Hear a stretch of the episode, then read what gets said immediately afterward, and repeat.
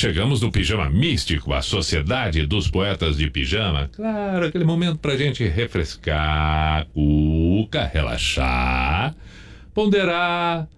E aí, com uma certa reflexão, manter tudo isso, a sabedoria em dia e recomeçar tudo a partir da zero hora, um novo dia. E que chegaremos logo mais na sexta-feira, 12 de março de 2021. Portanto, neste momento, repito, Pijama Místico, a Sociedade dos Poetas de Pijama.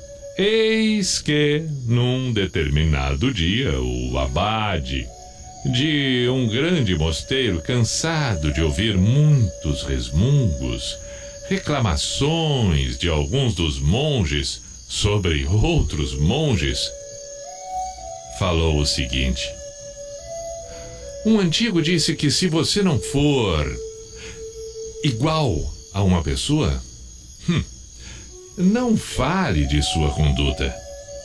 Isso significa que, se você não aprendeu sobre as virtudes alheias, não deve falar de suas faltas ou criticá-las.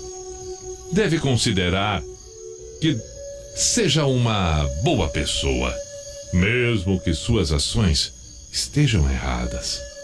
Boas pessoas também fazem coisas erradas. Aceite apenas as virtudes e não as faltas. Uma pessoa sábia é exatamente isso. Ela sabe, ela tem consciência e, portanto, faça isso. Assim será melhor para todos.